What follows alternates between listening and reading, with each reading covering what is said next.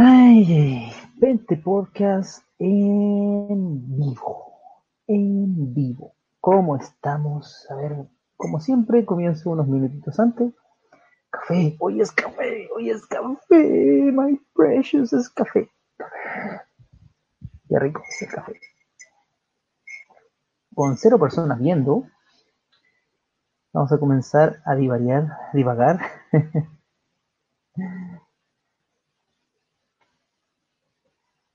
¿Cómo estamos? Tremenda semana, ya semana corta, muy corta, porque aquí en Chile es día del trabajador. Es día del trabajador mañana, entonces se trabaja hasta hoy día. Ya mañana cuarentena. Seguimos los cordones, los cordones sanitarios aquí en Chile. ¿Cómo están queridos? Queridas y querides, hay que ponerse a tono con los nuevos tiempos. ¿Cómo están hermanos? Su hermano Cristian, desde la comuna de Hualpén, desde la preciosa comuna de Hualpén, tiene cosas bellísimas, tenemos un paisaje, pero ¿para qué les cuento? Un paisaje humano también eh, increíble, increíble. ¿Quieren que les diga? Esto es Pente Podcast, el podcast y el programa, básicamente el programa eh, más políticamente incorrecto de la televisión cristiana. no tenemos ningún parroquiano Así que vamos a esperar que sean, bueno, ya son, queda un minuto para las 22 horas aquí en Chile continental. ¿Cómo están, queridos hermanas, hermanos, hermanas y hermanes? Eh, ha sido una semana increíble. Eh, hay rumores del, del famoso chip del apocalipsis. ¿Qué piensan ustedes? Está interesante eso. Es una conversación que podríamos hacer ¿Existirá el famoso very chip o chip apocalíptico? Es un tema para conversar, es un tema para conversar bastante. Y bueno, aquí su hermano Cristian, en vivo y en directo, a todo Tecnicolor, uniéndome al ejército de personas que tienen cámara en su celular o en su computador, aunque el mío está moviendo, estamos orando al Señor para que venga un, equipo nuevo. Em, uniéndome a, todos esos cultos, oye, me he encontrado con cosas horrendas y con verdaderas joyas del, de la alabanza y la adoración evangélica. Sabes que hay unos, hay unos coritos que tocan tan preciosos. Mi, señora es eh, de tradición wesleyana su familia de tradición wesleyana, que es una tradición que nace, que es como, sale de la iglesia metodista y se hace, em, sale por un tema social, un tema político, de hecho, los primeros wesleyanos eran todos comunistas, eran parte del partido y también eran evangélicos y también asumieron Pentecostés de una manera muy potente, tienen características muy lindas. Y la cosa es que eh, con mi, mi, señora, a diferencia mía, porque yo soy un converso, me convertí a los 19 años, mi señora se crió debajo de la banca cuando las, cuando las, em, cuando existían esas largas jornadas de culto, antiguamente los cultos pentecostales, eh, o servicio, a mí me gusta más la palabra servicio que culto, aunque no está muy en uso en mi país. Entonces, esos cultos que tú sabías a qué hora entrabas pero no sabías a qué hora salías. Entonces, cultos que terminaban a las tantas de la mañana, de la madrugada incluso, y para qué te cuento de las vigilias. Las vigilias, unas vigilias cuando eh, hablar de media vigilia era casi herético. Ella tuvo esa vida de iglesia, de escuela dominical, una cosa muy linda, es un regalo de Dios, quien tiene el, don y espero que mi hija también pueda, pueda disfrutar de eso, espero, Señor, que pueda disfrutar de, eso, de, la vida eclesial. de la, de la vida cristiana. El hermano José Céspedes Guerrero dice, saludos hermaneses. ¿Cómo están hermanes? Hay que ser inclusive si no te banean. De hecho, sería interesante escuchar, hermanos, que la predicación dominguera, esa predicación de punto de predicación, eh, comenzaran a predicar así en, el lenguaje inclusivo. Yo animo a que lo a que lo hagan. De hecho, cuando termine esta pandemia, yo voy a salir y voy a predicar junto con los hermanos. Y si me pillo con alguien haciendo un punto de predicación, ahí Biblia en mano, hermano, así. Arrepiéntete, pecadores. Vamos a predicar. Para que nos entiendan. ¿Cómo estábamos, hermano? Con alegría. Bien, el tema de, que nos convoca esta noche es demonios, demonología y exorcismos. Pero eh, quisiera hacer una aclaración. Eh, mi idea con este podcast es hacer, eh, o con este espacio, hacer algo más participativo, Ojalá quienes estén viendo, para bien o para mal, puedan comentar con respeto, no como me pasó en otros espacios, lo cual me llevó a, tener un fuerte sistema de seguridad en mi Facebook.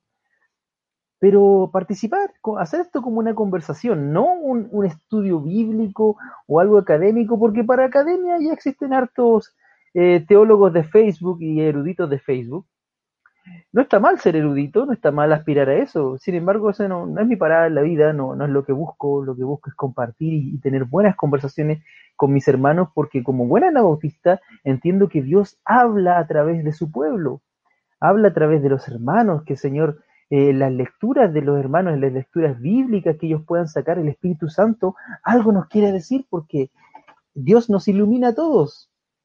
Porque imagínense que si Dios está iluminando a gente, a gente no cristiana para que puedan eh, hacer descubrimientos en la ciencia, en, el arte, el Espíritu Santo está influyendo así a nivel mundial, eh, ¿cómo no más en nosotros? ¿Cómo no lo hará con nosotros también el Espíritu Santo? Eh, entonces, bueno, el tema es que demonios, demonología y exorcismo y exorcismos, o exorcismes. ¿Qué tal el tema? ¿Qué les parece? Eh, ¿Cómo lo encuentran? Eh, el hermano Pablo Astete nos dice, saludos hermanos Cristian. saludos, saludos, saludos a todos los hermanes. Pablo, fiel parroquiano aquí su párroco, Cristian mira, Bien, volvamos al tema. Demonios, demonología y exorcismo. ¿Qué, qué, esto lo he hablado antes, pero hoy quisiera ahondarlo con ustedes. Quisiera saber qué me dicen sobre esto, porque hay muchas posturas teológicas, eh, hay mucha herencia de la iglesia de Roma, del romanismo, por decirlo así, en las creencias evangélicas que no nos corresponden, menos hoy en día, y hay mucho de superchería y mucha de creencia popular detrás de lo que es la concepción de los demonios, de la demonología y de exorcismo. ¿Ya? Primero hay que tomar en cuenta que las tres grandes religiones abrámicas, ya que a eso se le llama las ciencias de la religión, eh, al judaísmo, que es, la, raíz, judaísmo, cristianismo e islam, eh, tienen las tres eh, religiones, desde el punto de vista de la ciencia de la religión, tienen concepciones de demonios, de demonología y exorcismo. Y quisiera ir ampliando un poco lo que hemos hablado en otros podcasts, pero hoy día a, tono de conversación con ustedes, hermanes. Bien, la demonología propiamente tal eh, es el estudio, es la rama dentro de la teología que se encarga de estudiar a los demonios y sus relaciones, haciendo alusión a los orígenes y básicamente a su origen, naturaleza, cómo se mueven estos, estos chiquitines que tanto, eh, que tanto hay, que tanto auge se le da en algunos tiempos, sobre todo entre predicadores carismáticos, neocarismáticos y sobre todo con el movimiento de la guerra espiritual, el cual hablaremos. Yo creo que hay que hablarlo, hay que hablarlo, hay que entenderlo, comprenderlo, para luego criticarlo y hacerlo pebre. Pero antes hay que comprenderlo hay que llegar a un entendimiento de, dónde nace esto de la famosa guerra espiritual. Me encanta hablar sobre estos temas porque estos temas esclarecen y nos ayudan a pensar, a pensar, a, buscar en el Señor y a ahondar y a cuestionar, porque usted no tiene por qué creerme a mí. Le pido que se cuestione lo que estoy hablando, que le pida al Señor dirección y que seas como los deberes. O sea, tenga la Biblia al lado y busque dónde está la evidencia. De hecho, hoy día les pido especialmente que tomen su Biblia, la tengan al ladito. Esta es una de las tantas Biblias que compro porque cuando tenía plata, porque eh, esto lo aprendí del hermano Juan Stam y eso se lo recomiendo a ustedes. No se llenen de Biblias de estudios, llénense, o sea, si no tienen otros medios, por favor, compre su Biblia de estudio porque en una Biblia de estudio usted encuentra muchos recursos en una sola Biblia y si no tiene los recursos para comprar más libros, eh, es bueno tener una Biblia de estudio, pero quienes estamos en los estudios bíblicos constantemente indagando, es bueno adquirir estas versiones porque esto no las puede rayar, porque eh, rayar tu Biblia de estudio duele, duele bastante, porque son 40, 50 mil pesos. Eh, pero esta Biblia te ayudan a crecer porque aquí yo las lleno de, nota al pie de página, las anoto, las rayo y las... y ya cuando están muy rayadas, generalmente o las guardo o si me las pide un hermano, se los regalo. Porque es parte de mi crecimiento. Miren aquí en cuanto del crecimiento que uno tiene no está tan rayada como quisiera porque si, y voy haciendo de repente anotaciones en griego, en hebreo, que es muy interesante. Bien, pues. Entonces, hablábamos que la demonología es una rama de la teología, pero está más relacionada con, a ver, con quienes, con una postura más conservadora, incluso, eh, porque para creer que existen los, eh, los demonios, los que son ángeles caídos, hay que tener primero, hay que creer en lo sobrenatural. Entonces, si no estás creyendo, si no crees en lo sobrenatural del Señor, en que existe un mundo espiritual, que existe, que Dios es sobrenatural, que, existen ángeles, que el Señor ministra también mediante los ángeles, eh, que el Señor ministra sobre el sobrenaturalmente. Eh, si no crees en eso, si no tienes eso en tu corazón, va a ser muy difícil que entiendas esto. Por una parte, esta, área de monología, demonios y exorcismo está muy polarizada por, por estar llena de prohibiciones y de ignorancia, ¿ya? Y como está muy polarizada, quienes creen a ultranza y lo llevan a un exceso, está en el otro extremo quienes realmente no lo creen y lo, y lo, y lo, y lo eh, explican desde el punto de vista de, lo mitológico. Yo personalmente, desde una teología de la calle, calleja, y busco siempre el diálogo, ir indagando, pero nunca perdiendo la posición que considero que la que el Señor, la que el Señor ha permitido que esté, que yo soy conservador. Y si usted me quiere decir funda, funda, créalo. no me interesa que me digan funda, a mí me interesa ser leal al Señor que me salva. ¿Ya? El hermano eh, Cristian Concha Sepúlveda te manda saludos, también saludo hermano y bendiciones. Y bien, pues, entonces, esto de la demonología está más asociada a la teología, y tuvo un, real en teología medieval. Y de hecho, mucho de lo que se considera del, infierno, esas, esas concepciones de ultratumba, son concepciones que vienen desde la novela, que se toman desde la novela de Dante, la Divina Comedia. Y si usted quiere tener una visión medieval, se acerca de los círculos del infierno y todo ese desarrollo de la demonología y de la, de esa área, es bueno eh, eh, ver de dónde viene eso y, investigar esos documentos, ¿ya? Eh, ahora, en, en, la época que nace la demonología, donde se empieza a, a, cristalizar, por decirlo así, o a escribir, comienzan escribiéndose listados de demonios intentando siempre establecer una jerarquía. De hecho, en la, teología medieval católica encontramos que hay toda una jerarquización, y de hecho en la Biblia lo soporta hasta cierto punto, de que hay jerarquías de ángeles. Por decir, están los querubinos, serafines, ¿cierto? Que están en la presencia de Dios.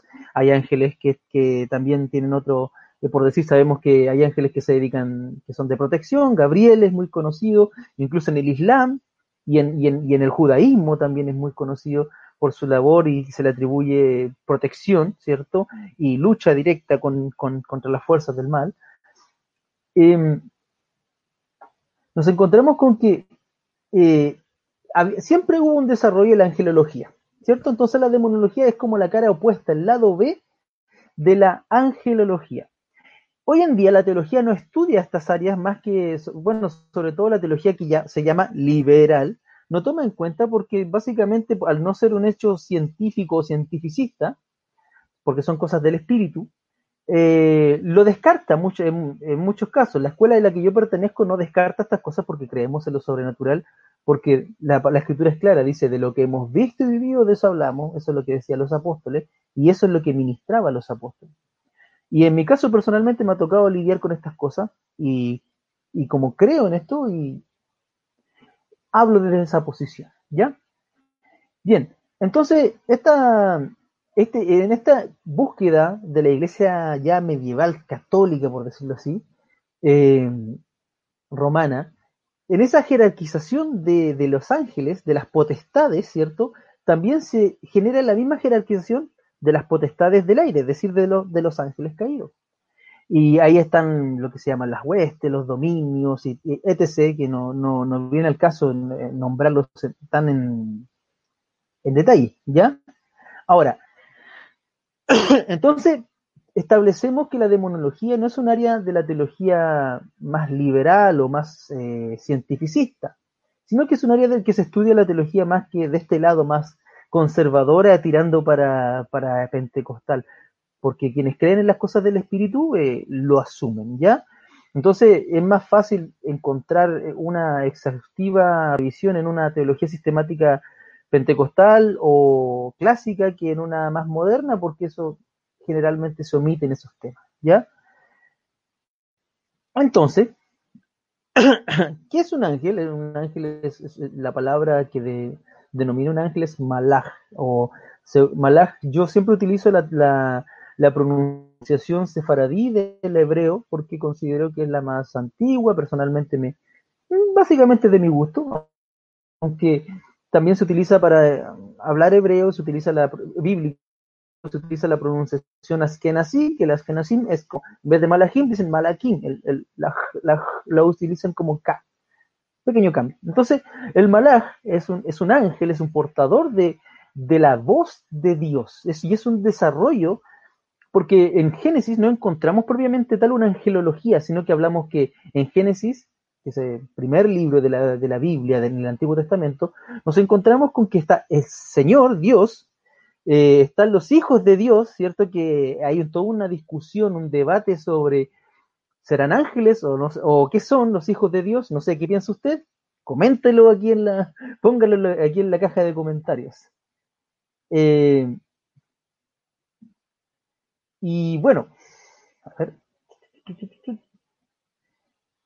como, como le diciendo, querido hermano, entonces ese desarrollo de, los, de la angelología, de, de, la visión acerca de los ángeles, se va desarrollando a través del tiempo en el Antiguo Testamento y toma su culmine en el Nuevo Testamento, incluso en el Apocalipsis también podemos encontrar más eh, detalles sobre el ministerio de los ángeles.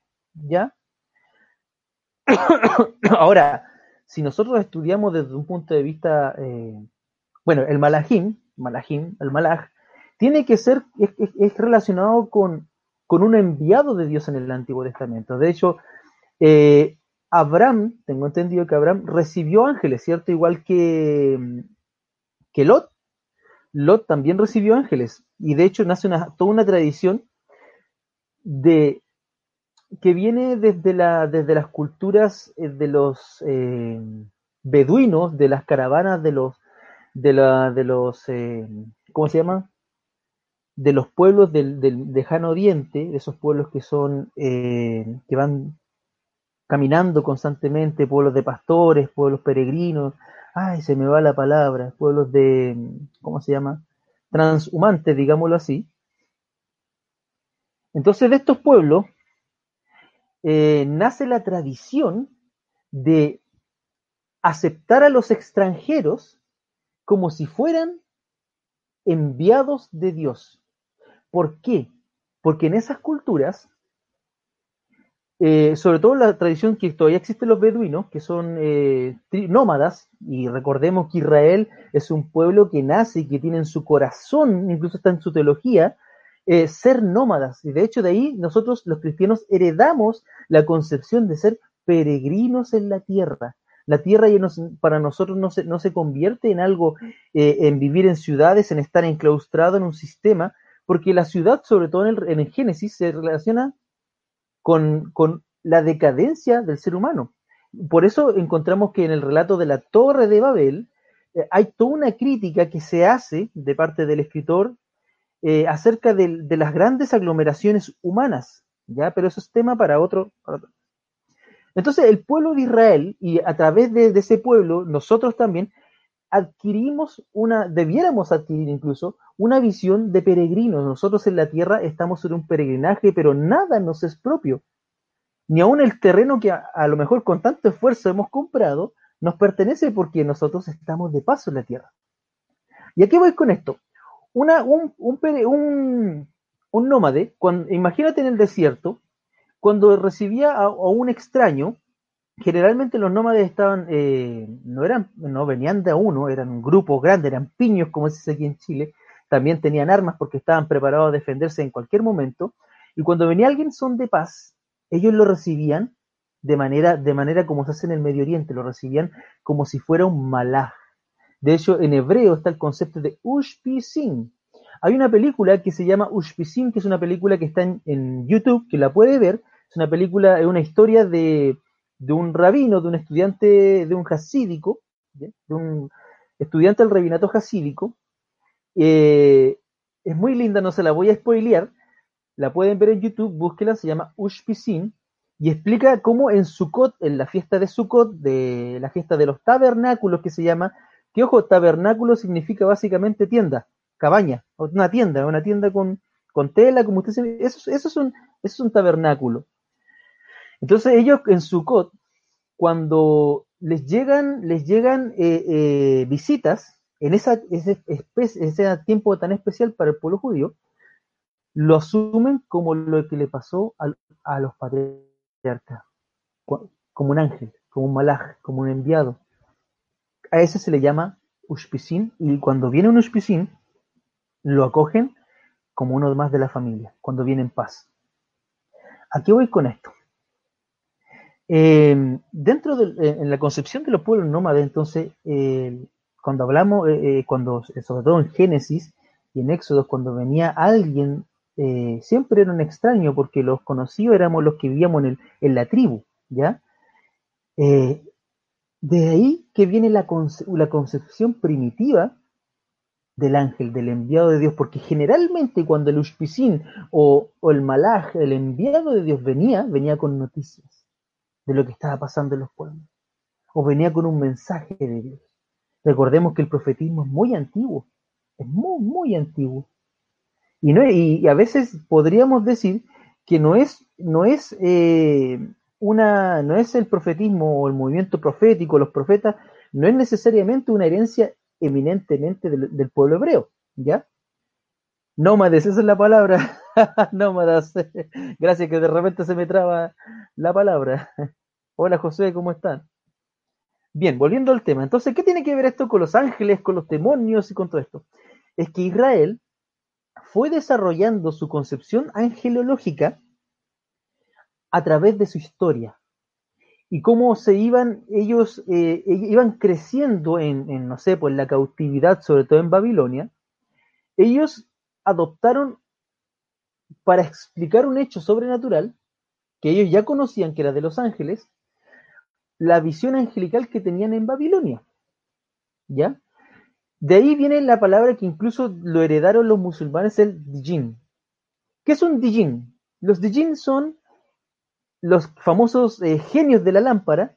Esa es la concepción del dijin. El dijin no es ni bueno ni malo, sino simplemente es un espíritu que habita en los aires para, la, para esos pueblos, sobre todo para los musulmanes, y que puede traer desgracia como puede traer gran bendición. Así de simple. Y tiene una moralidad relativa. ¿Ya? No pertenecen a ningún lado. Esa es la concepción. Entonces el pueblo hebreo fue, fue yendo y afinando su visión porque uno de los principios de esto, de la teología, es que la revelación es progresiva. ¿Ya? Y, y para nosotros los cristianos la revelación máxima es Cristo no los ángeles, aunque es maravilloso conocer de ese mundo, pero es Cristo, porque los ángeles le servían, dice la, la escritura, después de su ayuno, y ellos están al servicio del Señor. Ahora, ¿qué son los demonios? Los demonios vendrían siendo, a grosso modo, todo lo contrario, pero básicamente estos caen junto con, con la caída de Lucifer, que era un querubín, ¿ya? Eh, estos eh, ángeles caídos, ¿ya? Eh, son esta rama de la que estamos hablando de la angelología que está dentro de la teología conservadora, ¿ya? En Lucas de 8, del 1 al 3, menciona que eh, algunas de sus em, de las seguidoras de Jesús, que como María Magdalena, estaban endemoniadas. ¿Ya? Y aquí vamos a entrar como en tierra derecha. Me encanta esto. Bien. Em, ahora, ahora, ordenando la cosa. ¿Qué piensa usted? ¿Qué sabe usted? ¿Qué puede, qué siente que puede aportar? Porque yo les dije, ojalá esto fuera, hermanos, un diálogo y no una cátedra, porque no soy catedrático, soy el hermano Cristian. y esto es Pente Podcast en vivo. Voy a tomar una pausita para tomar un poco de cafecito. Café, café. Y está un usted, querido parroquiano, los cinco parroquianos que están viendo, convertir esto, este soliloquio, en un, en un diálogo, por favor. Eh, estoy viendo la caja de comentarios. Por favor, hermano, hable, exprésese, haga preguntas, por favor, y convirtamos esto en, un diálogo, en un diálogo propiamente tal que. A ver.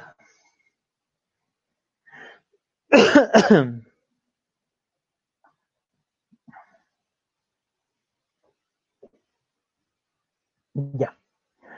Los demonios son propiamente tal los que se rebelaron con Satanás, ¿cierto? Entonces los ángeles se dividen en, dos.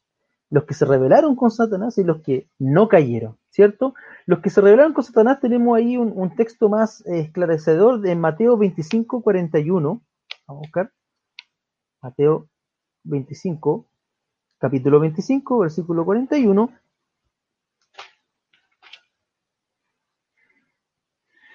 Y Dice, entonces ya también los de la izquierda, apartados de mí, malditos el fuego eterno, pero no. Aseguro. Ah, para el diablo y sus ángeles. Y ahí está, pues, se habla de, este tipo de ángeles.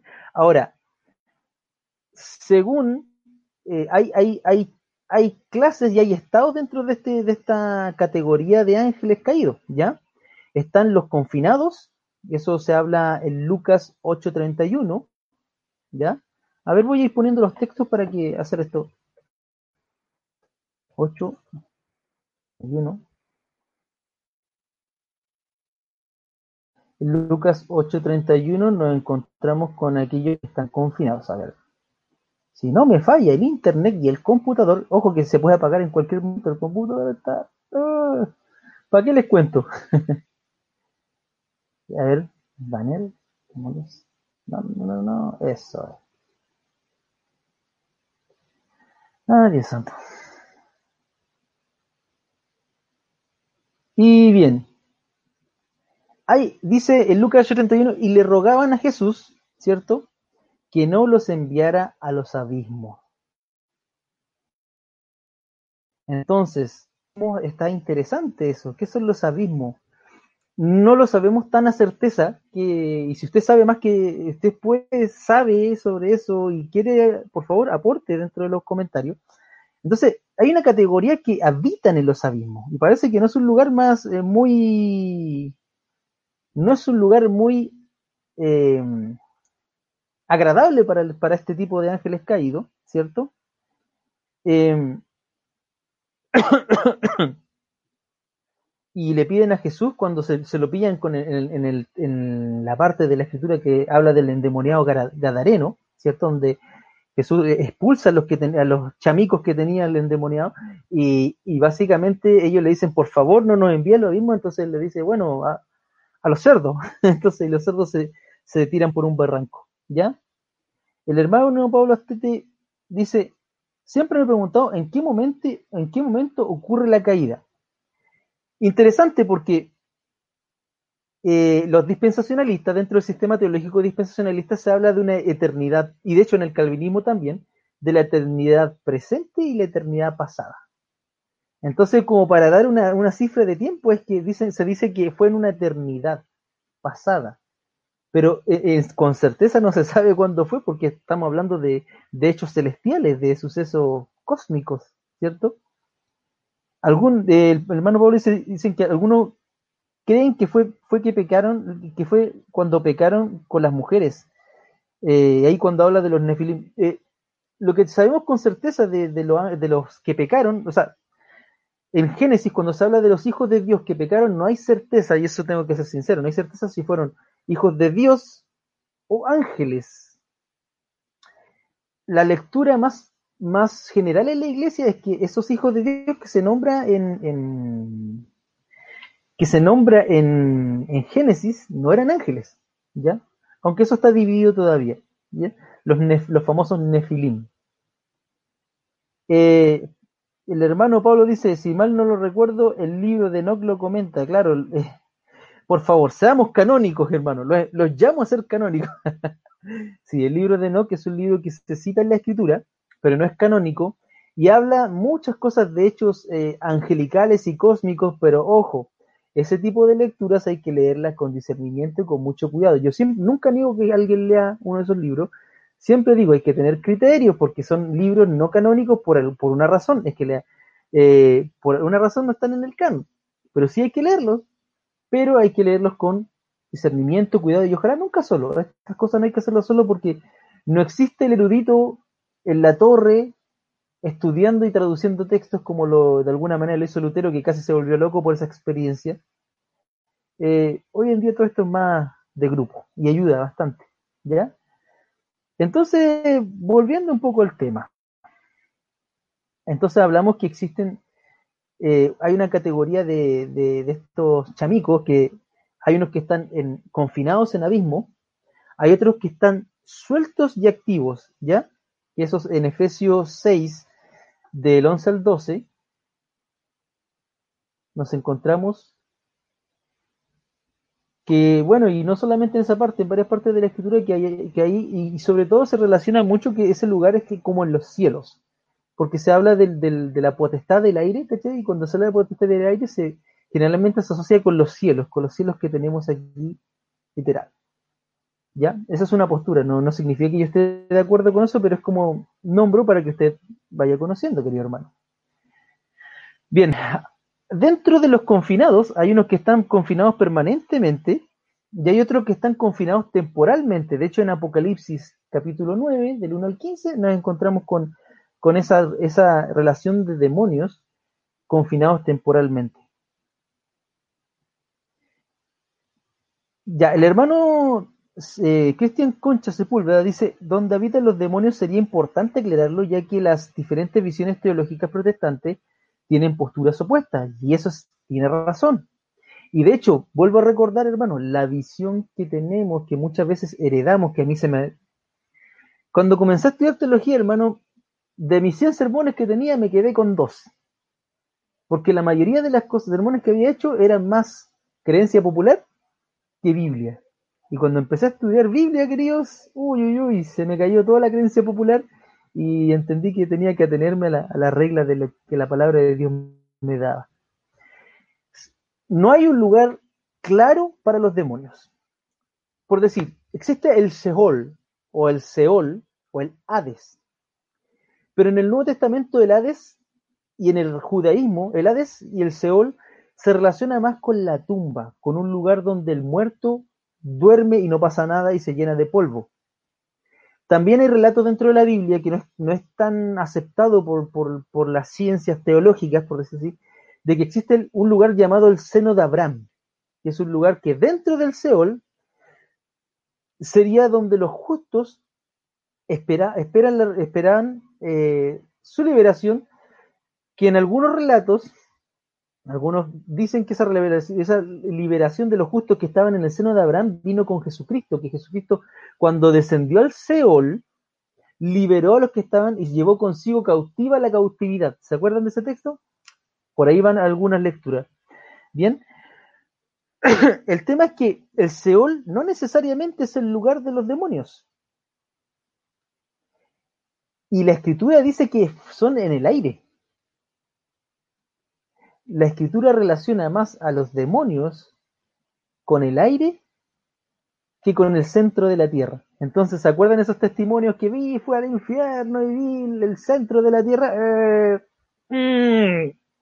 Seamos como los debería y veamos la Biblia, porque la, Biblia lo relaciona más el, hábitat de los demonios con el aire.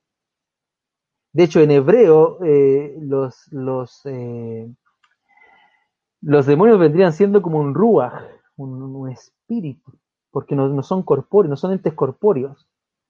¿Ya?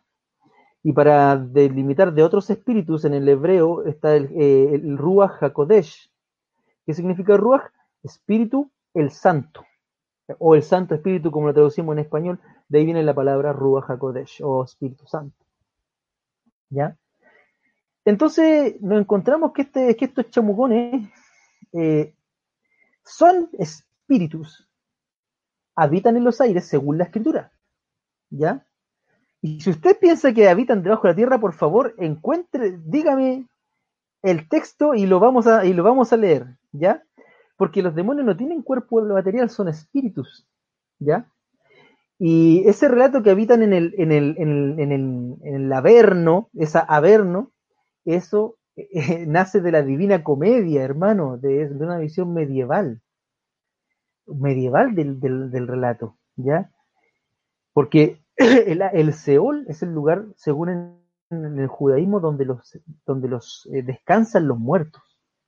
Con el cristianismo, con, Cristo, vino una revelación mayor, donde entendemos que sí hay un lugar donde van los justos en Cristo, sí hay un lugar donde van los, los, eh, los que no creyeron en el Señor ni siguieron sus caminos, lo cual no, y habla de un lugar, ¿cierto? pero no es, es, un lugar donde van las almas que está hecho para otro, pero está hecho para los tiempos finales. Entonces hay todo un, eh, es todo una, ¿cómo decirlo, hermano? Es todo un debate, porque hay mucho de especulación detrás de esto. Entonces no es bueno tomar especulaciones como certezas porque eso confunden. Recordemos que el centro del Evangelio es Cristo, no esto. Aunque sí es necesario conocer este, esta, esta área de la teología esta área del conocimiento espiritual, porque es una realidad, pero también eh, yo considero con su, con su equilibrio. Esto es equilibrado, ¿ya? Avancemos porque eh, está interesante. Entonces, estos son espíritus que poseen inteligencia, ¿cierto? Eh, porque ellos podían reconocer al Señor mientras estaba en la tierra, ¿cierto? Entonces, eso en Marcos 1.24, reconocían. Y de hecho, hasta los mismos apóstoles hacían, los hacían callar a cuando discernían que habían, que habían demonios que estaban hablando a las personas que, o mediante las personas que le daban discernimiento de que ellos eran hijos de Dios. ¿Ya? Estos tienen voluntad, personalidad, pero no son entes corpóreos, eso convengamos, ¿cierto? Eh, al igual que los ángeles, solamente que los ángeles en la, en la escritura tanto en el Antiguo como en el Nuevo Testamento, presentan una obediencia, una obediencia total al Señor. Si te das cuenta, en la Escritura nunca nos encontramos un ángel, ni en el Antiguo ni en el Nuevo Testamento, cuestionando la obra del Señor. De hecho, en, en Job nos encontramos con que el mismo diablo hace la obra que Dios le permite hacer. ¿Por qué? Porque tenemos que entender que eh, con eso difiero con la guerra espiritual, que la guerra espiritual presenta una herejía que es el maniqueísmo, un dualismo maniqueo. ¿Qué es, el, ¿Qué es el maniqueísmo? El maniqueísmo era una filosofía gnóstica que planteaba que existían dos dioses, una dualidad de seres, en pugna, uno bueno y uno malo, que estaban en una pugna constante y eterna, que es la lucha del bien y el mal. Sin embargo, en la Biblia eso no es así en la Biblia nos encontramos que Dios, nuestro Padre Celestial, Padre, Hijo y Espíritu Santo, venció. Nunca estuvo, nunca estuvo, o sea, Cristo venció, pero Dios nunca estuvo derrotado ni en contienda porque no puedes contender contra lo absoluto y, el, y Dios es absolutamente, es absoluto. ¿Cierto? El hermano Ay, aquí, qué bueno que comenzó, comenzó el debate aquí veo en los comentarios. Bueno, el hermano eh, eh, Cristian Concha dice la, postura más aceptada es que el segundo es el segundo cielo, refiriéndose a lo que hablamos, donde habitan estos chamicos, eh, lo que entendemos como espacio y universo. Claro, básicamente el aire. Eh, bien. El hermano José Césped dice, esto siempre me ha llamado la atención, cómo un ser inmaterial puede dejar sin voluntad propia un ser humano. Y, ahí, es ahí donde voy, pero esperemos, mi, mi querido hermano. Porque, como les conté en otros podcasts, yo he estado en exorcismo y he visto posesiones, pero eh, vamos hacia allá, vamos hacia allá, ¿ya? Entonces encontramos que estas son seres espirituales, ¿cierto? Eh, conocen la escritura, de hecho a Jesús en las tentaciones en el, en el desierto le cita, Satanás le cita las escrituras, o sea, es un gran teólogo, pero no significa que sea un teólogo propiamente tal, ¿ya? Porque hay, en muchas predicaciones donde me invitaron a iglesia me decían, decían, siempre me, me tiraron basura desde el púlpito, desde que comencé a estudiar teología, y fue muy doloroso en mucho tiempo, de hecho con iglesias muy queridas, de repente aparecía un predicador que no sé de dónde venían estos tipos, de dónde aparecen, predicando en contra de todo, pero no dando el mensaje de salvación. Entonces, la teología es del diablo porque el diablo es el mejor teólogo. Y yo quedaba así, bueno, ¿qué culpa tengo yo? y ahora no me refiero a que yo sea un gran teólogo, pero simplemente soy un hermano nomás. Ahora, volviendo al tema. Entonces, eh, a diferencia de los ángeles, hay algunos dicen que los ángeles tienen moralidad, es decir, que los, demonios son inmorales. Podría ser. Pero la palabra más correcta sería no se sujetan a la voluntad de Dios, a la manera que, los hacen, que lo hacen los hijos de Dios, los ángeles. Es decir, los ángeles de Dios tienen una, una obediencia, una obediencia, pero totalmente eh, postrada al Señor. Y también es un modelo que nosotros, porque dice que los ángeles son un poquito menos que nosotros, dice la Escritura. Entonces, nosotros debiéramos tener también una obediencia al Señor nuestro deber es serle obediente y nuestro deber es serle también devotos. Y esa palabra que se ha perdido en el cristianismo es una palabra tan linda, la devoción. Los, los ángeles le presentan una devoción absoluta al Señor. Los, ángeles, los ángeles caídos se revelaron a esa devoción al Señor, porque ellos querían, la rebelión primera del, de, de, del diablo fue querer ser como Dios, querer ser Dios, ocupar un lugar que no le corresponde. Y por ahí va la rebelión de, de estos chamicos. ¿Ya? Entonces, desde ahí parte esta inmoralidad. Y ellos trabajan para. No pueden trabajar en contra de lo que no pueden luchar, sino que hacen lo que pueden hacer dentro del marco que Dios les pone. Así de simple. ¿Ya? Y eso, la teología clásica, eh, reformada, la te todas las teologías clásicas de está, van por ese lado. Van por ese lado, de que ellos, más que vencido es que no, puede luchar contra Dios porque Dios es absoluto. Entonces, aquí no se puede dar un dualismo maniqueo. Y el problema con los predicadores del, de la guerra espiritual es que entran en ese dualismo, entran en esa llamada herejía antigua. Y de hecho, está comprobado en la escritura, de hecho el apóstol Pablo enseña que estos demonios mentirosos, estos espíritus engañadores, que llevan a, traen doctrinas de error, y esta guerra espiritual es una doctrina de error. Lo siento, hermano, tengo que decirlo. ¿Por qué? Porque plantea como que estuvieran estas dos pugnas en el mismo, así como que Dios estuviera en el mismo nivel que, lo, que estos chamicos, como para andar peleando, o que nosotros en Cristo estuviéramos en el mismo nivel que estos chamicos para andar peleando.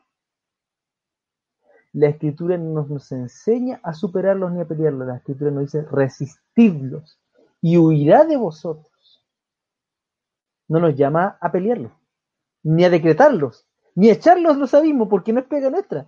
Nuestro trabajo, bíblicamente, es resistirlo con la palabra del Señor, es ser devotos al Señor, hacer su voluntad.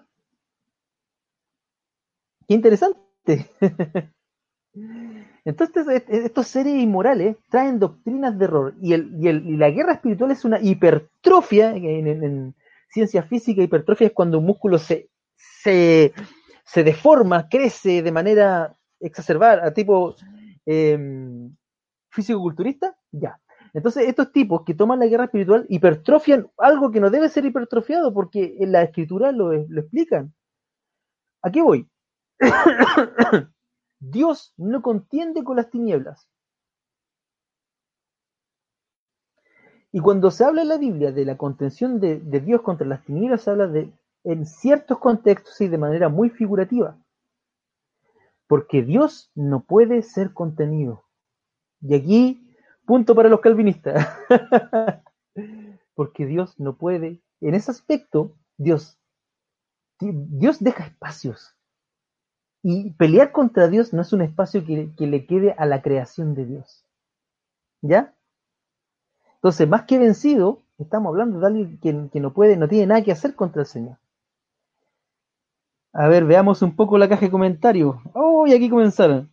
Comentó que si, tampoco Adán se hubiera. Uy, no tengo. Si has leído la Biblia en Génesis, Dios sacrificó un animal, derramó sangre para cubrir a Adán y Eva. Y da eso a entender que ahorita estamos en otro tema. Ah, ya, a ver. ¿De qué están hablando? Ah, ya, bueno, del perdón. Un poquito fuera de tópico, pero lo veremos.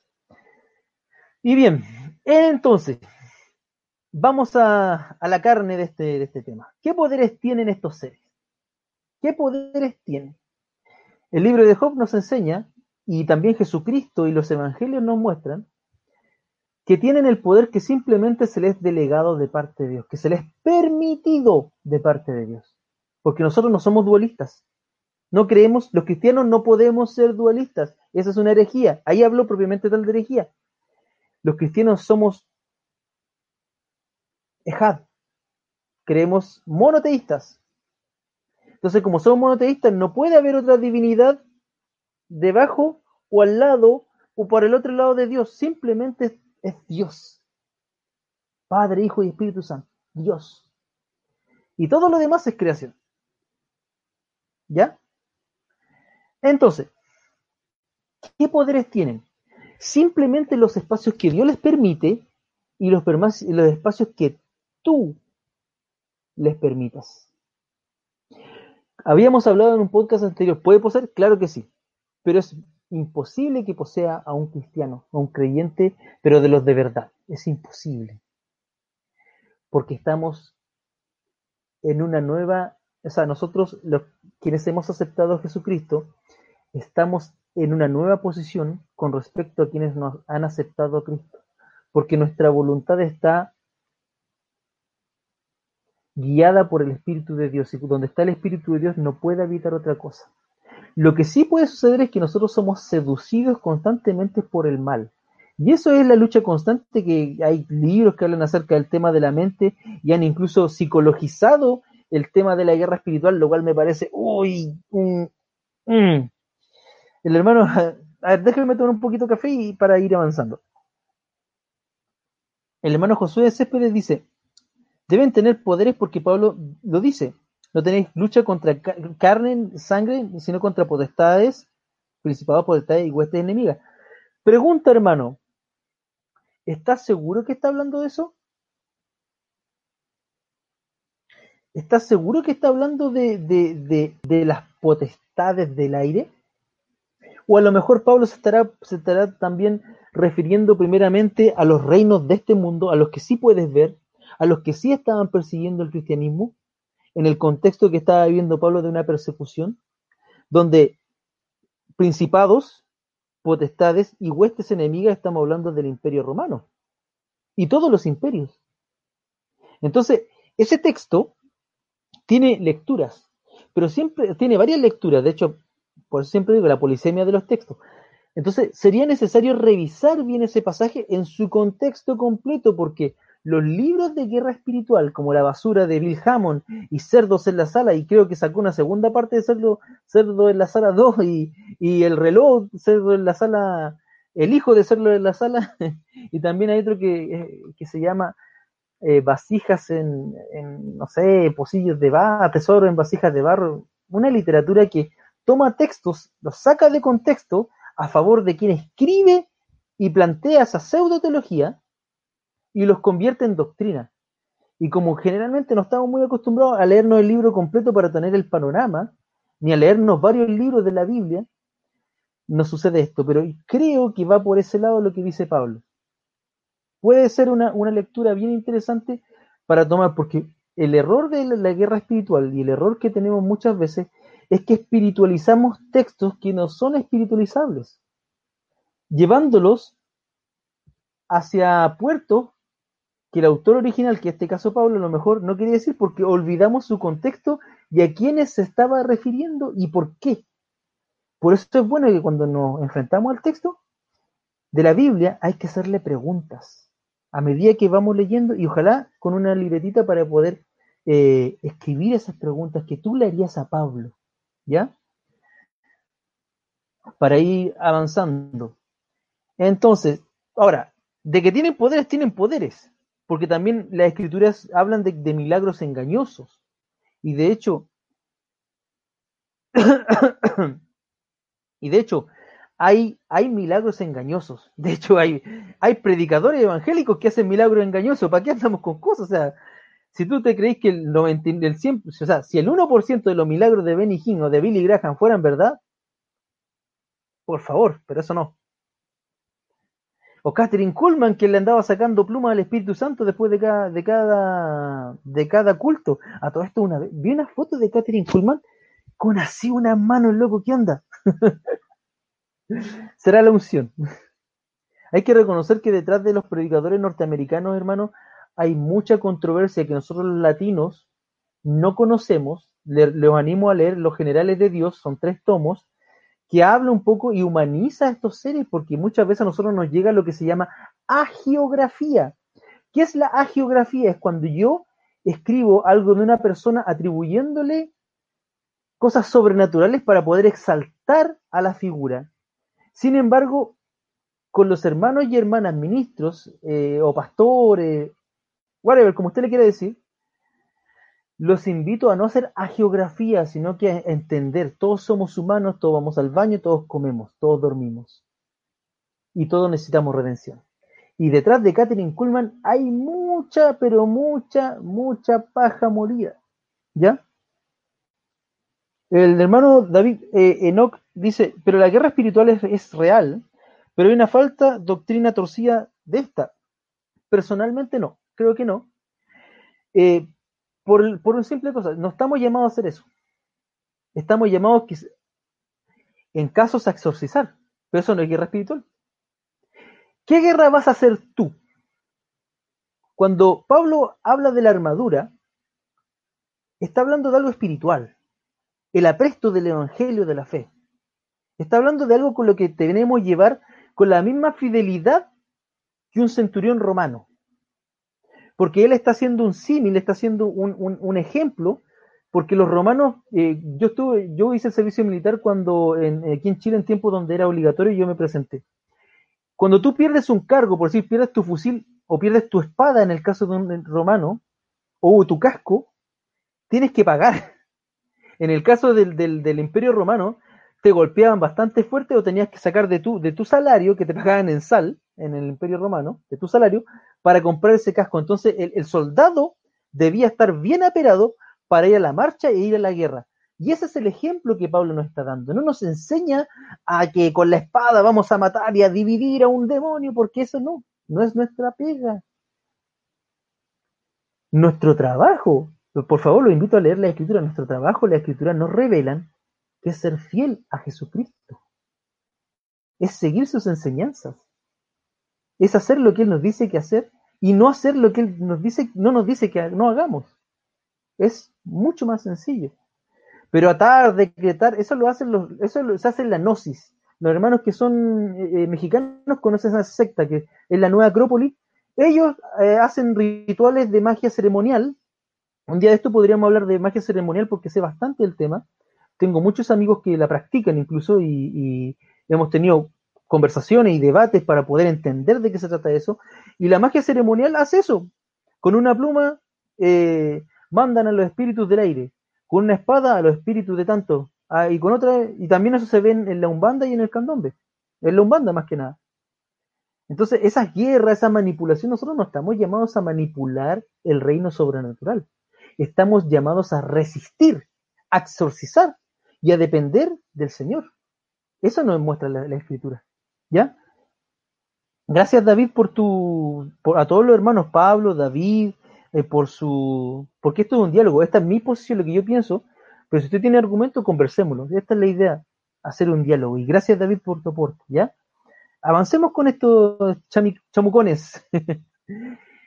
Entonces, ¿tienen poderes? Claro que tienen poderes los que, los que se les permite hacer y también lo que nosotros permitimos que no haga. Pero un cristiano bien parado no puede ser poseído. ¿Por qué? Porque las posesiones demoníacas por mucho tiempo, recordemos, hermano, el, el órgano del cuerpo que recién ahora, siglo XXI, se ha estudiado, es el cerebro. Porque antes el cuerpo, se, eh, antes las ciencias médicas, primero estudiaron todo el resto del organismo para después ahora empezar a estudiar y a focalizarse en el cerebro, lo que ahora llamamos incluso las neurociencias que vienen a traer adelante, incluso en la pedagogía, yo como profesor, e incluso en, el trabajo social, las neurociencias están dando grandes avances para poder comprender qué pasa en esta maquinita. Y muchas veces una persona eh, epiléptica se confundía con un, con un endemoniado, en tiempos de, sobre todo en tiempos de, Jesús y los apóstoles, las personas epilépticas, eh, las personas que tenían eh, esquizofrenia, padecimientos mentales muy graves, hermano, se ha descubierto que incluso que tú tengas un defecto genético, que te falte un aminoácido en el cerebro, te puede generar tremendas cefaleas, tremendos problemas crónicos por los cuales la ciencia médica ha avanzado para poder tú eh, tener tratamiento y hay, unos que y hay algunas dolencias que simplemente no van a tener tratamiento. Eso no se discernía también en tiempos de Jesús. Jesús sí lo sabía, ¿ya? bueno, sí, el hermano Pablo quiere avanzar rápido. Dice, pasamos de demonología a guerra espiritual. Pasemos al exorcismo. Bien, vamos, vamos de a poquito. Entonces, eh, entendemos el accionar un poco a, modo grosso de qué, hacen estos chamicos, qué hacen los ángeles del Señor. Los ángeles del Señor están más relacionados en las escrituras con la voz de Dios, con el mensaje de Dios, porque Dios es tan santo, tan, tan infinitamente fuerte en su santidad, que directamente la escritura nos decía no podemos llegar a, directamente a Dios. Por eso fue necesario que hubiera un mediador entre Dios y los hombres, que es Jesucristo. Y también están los ángeles. Pero Jesucristo es el mediador, o sea, no necesitamos ni sacerdote, ni templo, ni sistema sacerdotal, ni sacrificial. Jesucristo es el mediador entre Dios y los hombres. Entonces, eh, ¿puede ser alguien eh, eh, dominado por un chamico o un cristiano? No. Ahora, aquí yo tengo que hacer este, este, este, un pequeño lapsus histórico en la época medieval, sobre todo cuando comenzaron las cacerías de brujas con la, con, con la Inquisición en España y en los dominios de España, ¿ya? Eh, fueron los dominicos y un, dominico eh, eh, inquisidor específicamente llamado Jacob Sprenger, ¿ya? Jacob Sprenger, un dominico, un fraile dominico alemán, y Heinrich, y Heinrich Kramer, escribieron un libro que se llama el Maleus Maleficarum. Y el Maleus Maleficarum fue el primer libro de tortura hacia las brujas. Podríamos hablar de exorcismo.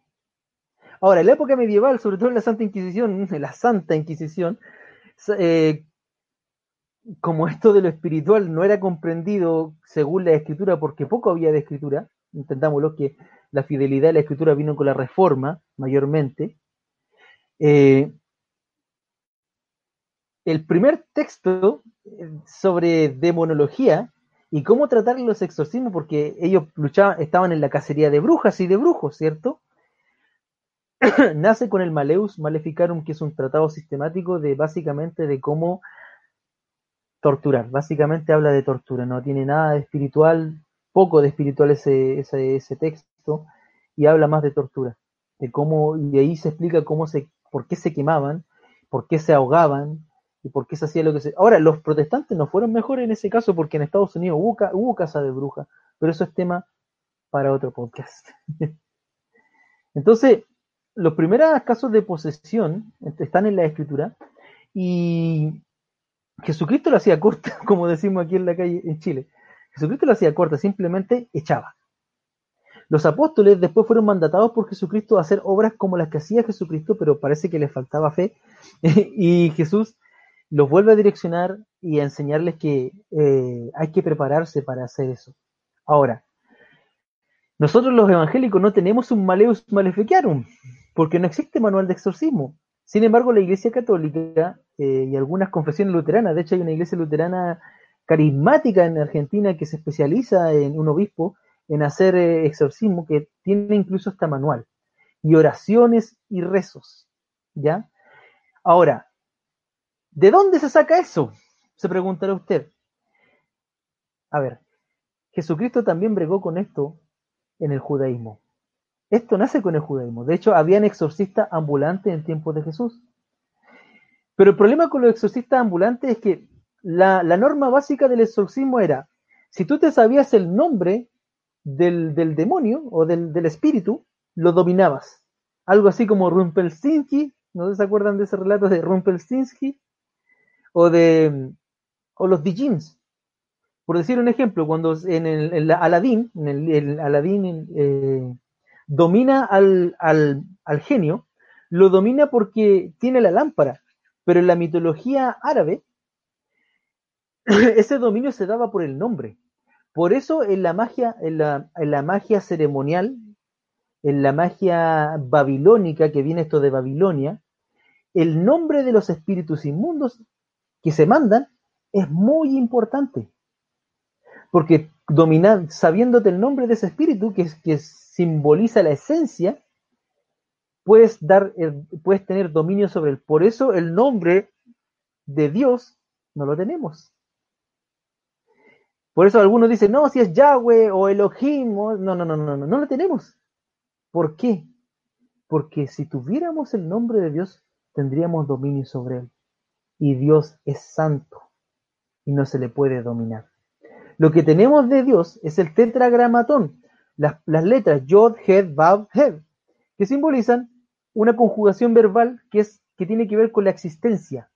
Yo soy, yo he sido, yo seré. Es un verbo, una conjugación, por eso Dios es verbo, no sustantivo. es verbo. Y como es verbo no tiene nombre, sino que es una acción.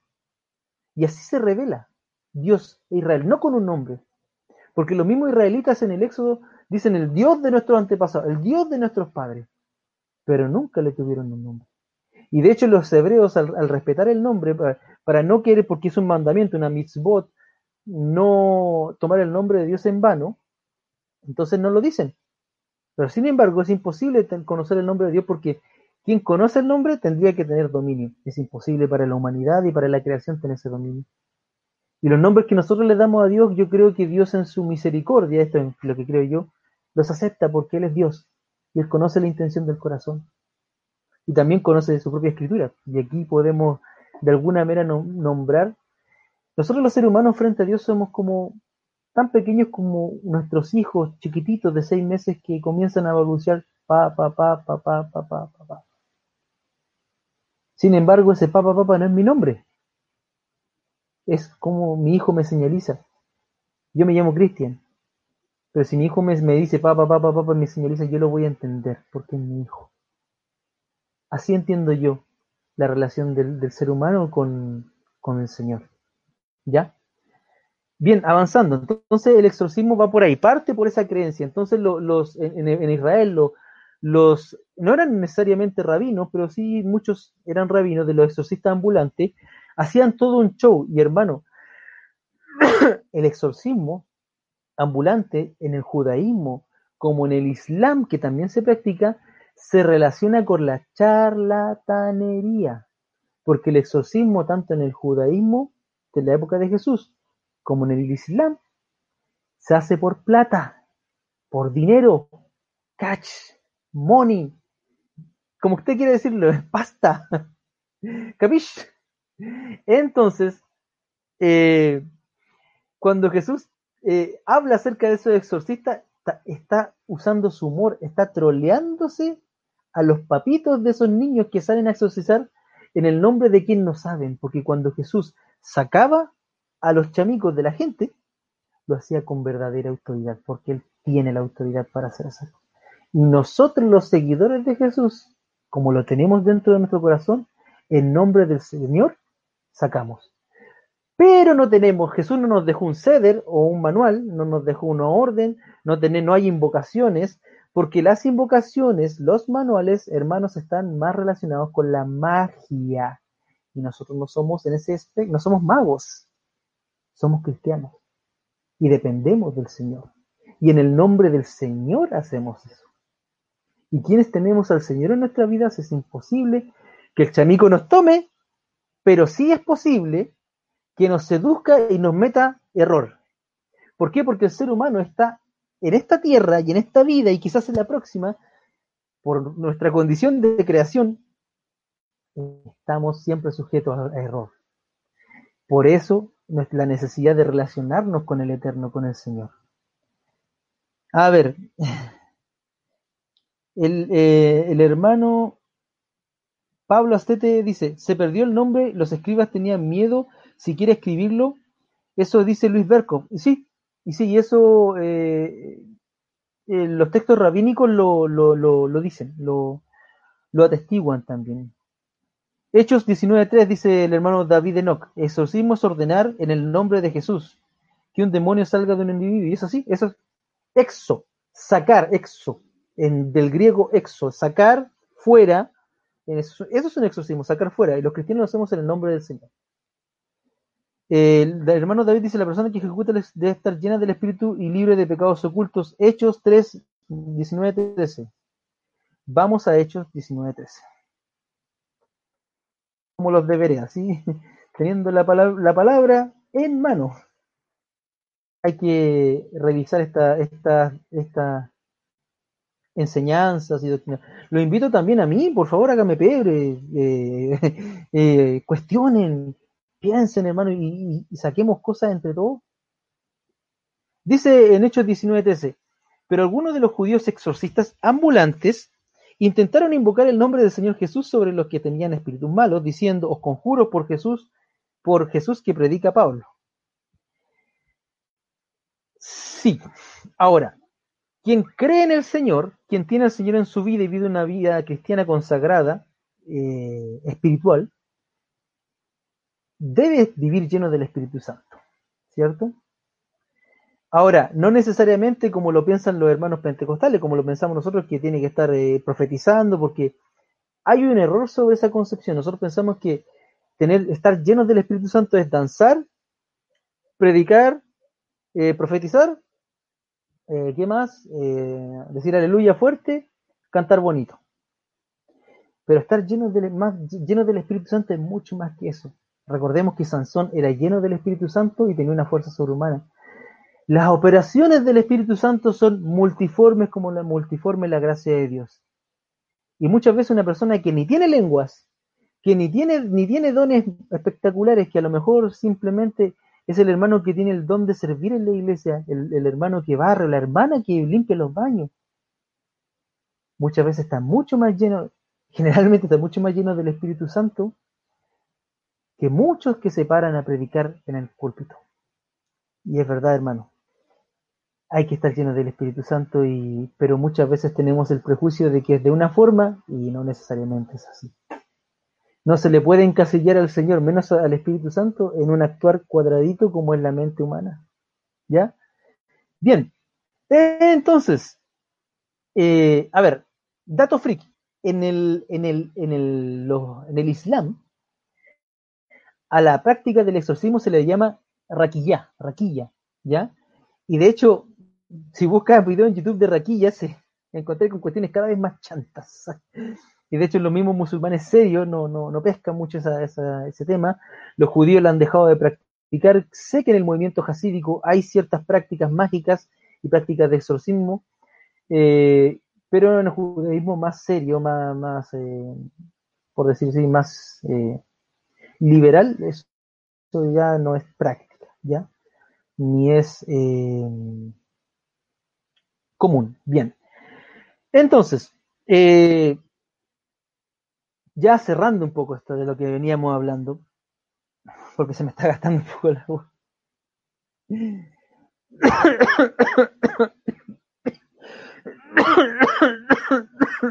Disculpen. El hermano Pablo Astete Lovera dice, ¿por qué en el lado del sur de nuestro país, Chile, es más propenso al exorcismo en comparación con una capital, Santiago? Un amigo comentaba que eran eh, de menos conocimientos. Si los llamamos de una forma, si los llamamos de una forma más entendible, ojo que no es lo que creo. Y sí, eh, generalmente aquí en el sur, y sobre todo para allá, para Chiloé, yo me acuerdo que un hermano me contaba que fue a un culto, una, a un culto pentecostal de una iglesia mapuche. Entonces la hermana, antes de que comenzara el culto, eh, hacían una machitud dentro de andaban con una ramita de entraban con agüita agüita bendita ay Dios santo con agüita bendita eh, haciendo oración y exorcizando el templo para que ninguna manifestación pasara de, de, demoníaca en su creencia pero eso tiene una explicación porque las creencias ancestrales, por decirlo así, más primitivas del pueblo mapuche, que están más arraigadas en la tierra, son creencias súper animistas y súper animistas, esa es la palabra, y súper panteístas. Entonces, eh, personalmente, yo siempre les digo, creo en el diálogo, hay que dialogar con esas culturas pero también dentro del diálogo hay que determinar, estos son creencias populares de, la tierra, de la etnia, a la que tú puedes pertenecer o a la que puedan pertenecer ciertos hermanos, lo cual no necesariamente tiene que ver con la escritura. Y muchas veces las dentro de las creencias, y esto ya me estoy yendo a la misionología, pero muchas de las creencias que tienen los hermanos que son indígenas, nativos, eh, incluso se apegan más a las escrituras que lo que nosotros pensamos. Entonces, para hacer ese tipo de esa traducción hay que primero conocer la escritura, pero también abrirse a conocer las culturas, ¿ya? Y sí, porque aquí la gente en el campo está más abierta a ese tipo de... vive una vida más lenta, una vida más contemplativa, que toma más atención a los detalles.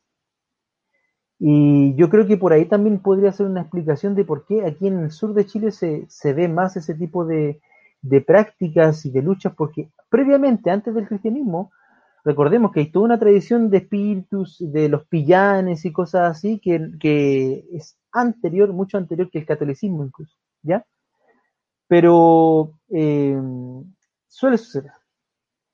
Y bien, pues. Eh, ahora, de que existe el, el tema del, de, del exorcismo eso existe, de que existe el espíritu eh, que van en contra del, que creen estar en contra de la obra de Dios, sí que existen.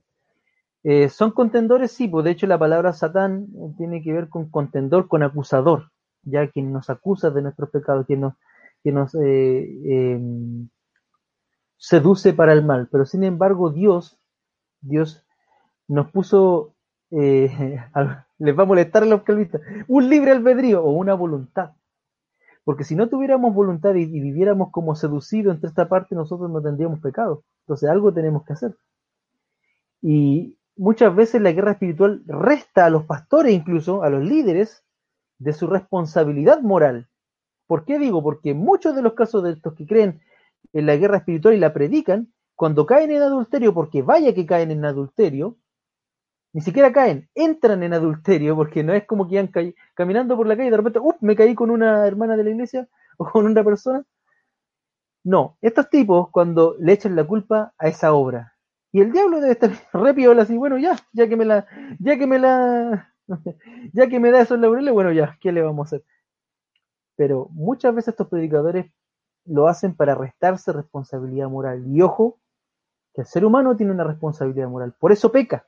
Por eso se denuncia el pecado, porque tenemos una responsabilidad moral, ética y sobre todo de, de obediencia al Señor. Y si dentro de esa obediencia somos tentados, es normal.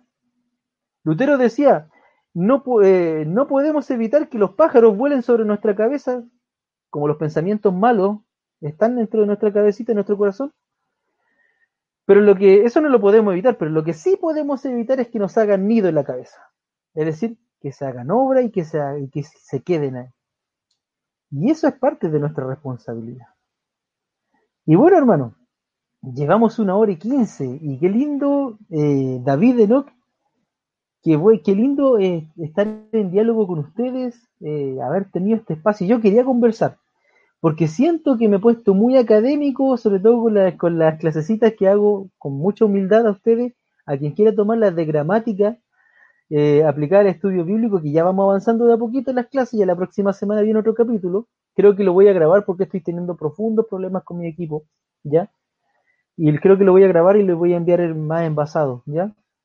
Eh, y así creo que podré también poner mejor las, las, PowerPoint y enfocarme más en enseñar y en más mejor mejorar el material para, para que para servirles mejor a ustedes, ¿ya? Y no es la idea mía darme las de académico en este espacio, sino que conversar y generar un diálogo y que podamos,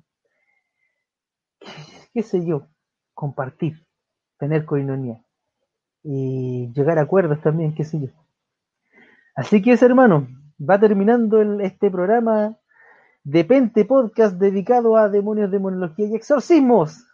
Como conclusión, conclusiones, ¿qué piensan ustedes? Eh, ¿Qué exorcismo ha estado? Yo personalmente he estado en, en exorcismo, los he visto. Generalmente son pasa con personas que no están eh, bien en la fe, o sea, que, que no tienen una conversión, y eso es un tema que debiéramos hablar en un podcast, que es la conversión. Porque muchas veces asumimos la conversión de una persona que, que se mete al bautismo sin, que, sin saber nada, que eso es una, una costumbre, sobre todo aquí en el sur de Chile, eh, común, eh, que se da, que se, todavía se da, de que se está haciendo bautismo y se invita a una persona X, a las personas que quieren unirse al bautismo, y así de manera tan irresponsable, eh, y se bautizan sin conocer el Evangelio, sin tener eh, frutos de arrepentimiento, sin conocer la Escritura, sin conocer al Señor, sin tener... Mm. Entonces generalmente las personas que no están en el Señor, que no están convertidas, les pasan este tipo de cosas y, y es bueno conocerlo y estar orando y estar fortaleciéndonos en el Señor. Así que eso, mi hermano, eh, yo personalmente, dígame funda, pero yo creo en lo sobrenatural del Señor, le creo la palabra de Dios, eh, es así, eh, es la opción que tengo, no es racional, sino que es lo que el Señor me ha ministrado y también quisiera compartirla con ustedes. ¿Qué piensa usted? Bueno, le dejo a usted la batuta de seguir comentando. Muchas gracias por acompañarme. Es una bendición estos seis, cuatro, seis hermanos que han estado acá, porque me dan más ganas de seguir haciendo programitas y seguir eh, avanzando en esto. Y también que debo recordarles que si quieren aportar al programa, ya sea con, con libritos, ya sea, porque los libros me alimentan esta, esta cabecita, o con algún aporte económico para poder mejorar el, equipo, o es, no tiene que ser mucho, si quiere, puede ser como que me invita a un café, se contacta conmigo por el correo que está aquí, pastorcristianbr.gmail.com, y si no puede, no importa, no se preocupe, son tiempos difíciles, pero cualquier ayuda es buena, ¿ya? Y si no, bueno, ya con, con, con difundir este, este este programa también hace un bien para poder eh, ir creciendo esta parroquia de, su párroco, hermano Cristian, su párroco, eh, a mis hermanos parroquianos del Pente Podcast. Un abrazo y a ver, vamos a ver, y que Dios me los bendiga muchísimo, cuídense y usen mascarilla. Un abrazo.